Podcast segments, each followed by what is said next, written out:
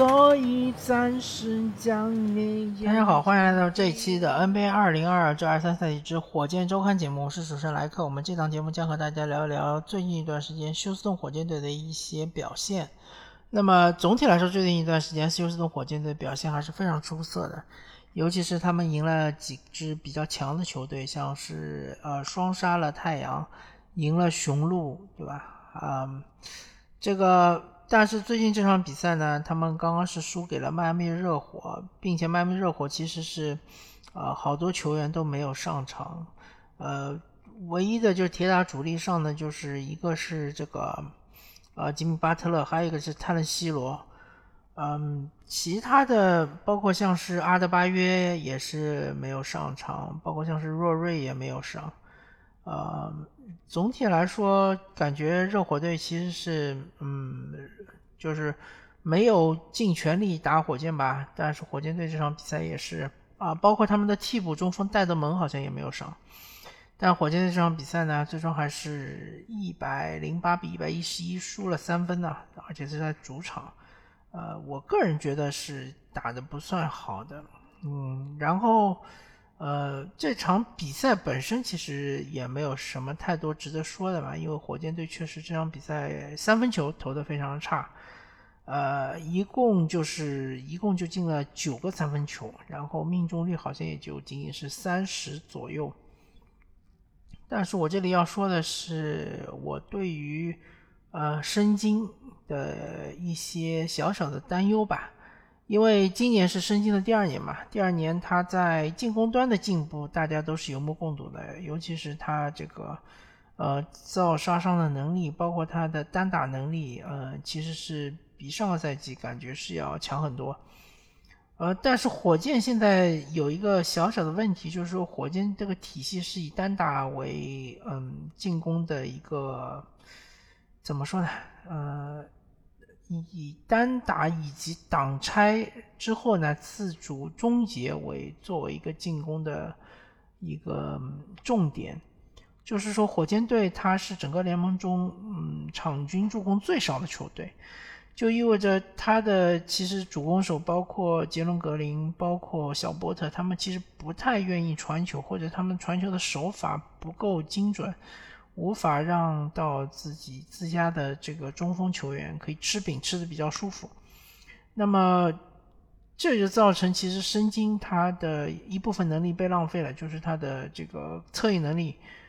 包括他的背身策应，包括高高位策应，他其实是很强的，有很强的传球能力。呃，火箭队的空切的有空切意识的球员相对来说就比较少嘛，只有。一个小马丁，他是空间也是比较强。呃，那么申京在进攻端，就是他的这个传球的这一部分能力，其实是有一些浪费了。啊，另外就是他本身来说，挡拆作为强的做强的这个能力就不是很强，嗯，很容易被就是对方的防守队员就是挤过嘛。嗯，另外就是。他的进攻端当然就是他投射是一个短板，他既没有中投也没有三分，呃，这是他进攻端的一个劣势。嗯，比较严重的地方是在防守端，因为申京，嗯，虽然是一个年轻队员啊，他今年应该二十一岁都不到，但是他的脚步在 NBA 属于比较慢，他就是没有办法说是挡在呃对手的面前。啊，来阻挡他攻框，尤其是面对小个队员，呃，包括控卫、得分后卫，包括嗯轻型侧翼，他都是容易被对方一步过，更不用说是对方如果是有三分能力的话，他在外围防守的话，对于三分球的呃这个就是对对于三分球的意志也不是特别的强，就是。总而言之吧，申京在内线是需要得到队友的保护的，侧翼的球员是需要让他保持在呃游击区内。那么申京相对来说还是有一点能力的，就是有一可以做到一定的贡献，包括护框啊，包括后场篮板。一旦他拉出去了之后呢，他就很容易遭到对手的攻击，成为一个攻击的目标。呃，我个人比较担心的就是像申京这种打法，呃，进攻比较强，防守偏弱，呃，而且防守弱的比较严重啊，呃，基本上可以说在防守端是嗯被对手打击的目标，呃，进攻端呢又没有那么的强的这样的球员，很有可能在三四年后成为一个半吊子的这个主攻手，然后嗯就很难在 NBA。找到自己的立足之地了，这其实就很像奥卡福啊，就是当年其实费城七六人用三号签选的这个奥卡福。奥卡福，呃，当然一个是和恩比德还有诺埃尔是同样的中锋位置，对吧？位置重叠了。第二个就是他其实是有，呃，一定的自主进攻能力的，但是他进攻的效率又没有那么高。另外就是比较严重，就是他作为一个中锋，他内线是护框比较一般。更加，嗯，就是他的这个，嗯，防守的脚步很慢，就无法防到外线去，呃，没有办法，就是，呃，做换防，那么最终就导致他这个新秀合同结束了之后，他就淡出联盟了，对吧？现在现在到 CBA 来，这个，呃，签了广厦队，那么。一样的，就是申京，他现在很尴尬的一点就是有一点像奥卡福，奥卡福比他好的，其实奥卡福还有一手中投，申京连中投都没有。那么我觉得申京之后的发展方向，要么就是极致的呃进攻，就是说他要把他的背身练得非常的强，强到嗯接近约基奇的这样的地步。第二就是他要有三分的能力，他必须把他的三分球开发出来。当你站在三分线外，呃，对手就是当你和你的这个呃小凯文波特或者是这个呃杰伦格林打挡拆的时候，对手是不敢放你的，不敢去夹击你的持球人，因为当球传到你手上，你张手就能投进一个三分球。在这种情况下，这个你的挡拆的威力才能够显现出来。嗯，那当你把这两点做好了之后呢，自然你的这个嗯。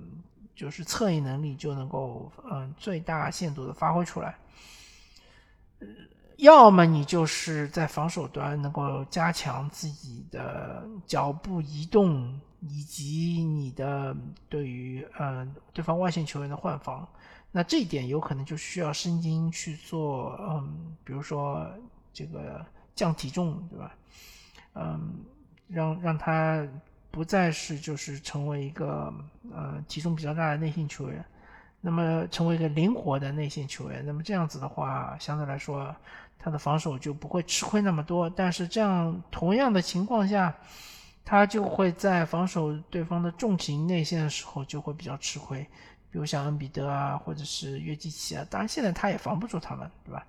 但是降了体重之后呢，可能就吃亏更多。大家看看伍德就知道了嘛。伍德基本上身高差不多将近七尺，但是他体重太轻，下盘非常不稳，很飘，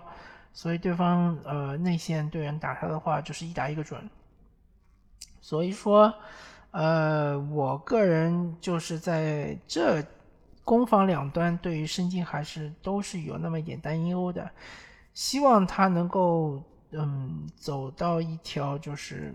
嗯，自己最适合的一条发展的道路，然后能够成为真正的一个首发级别的中锋。呃，其实这个离申京还很远啊，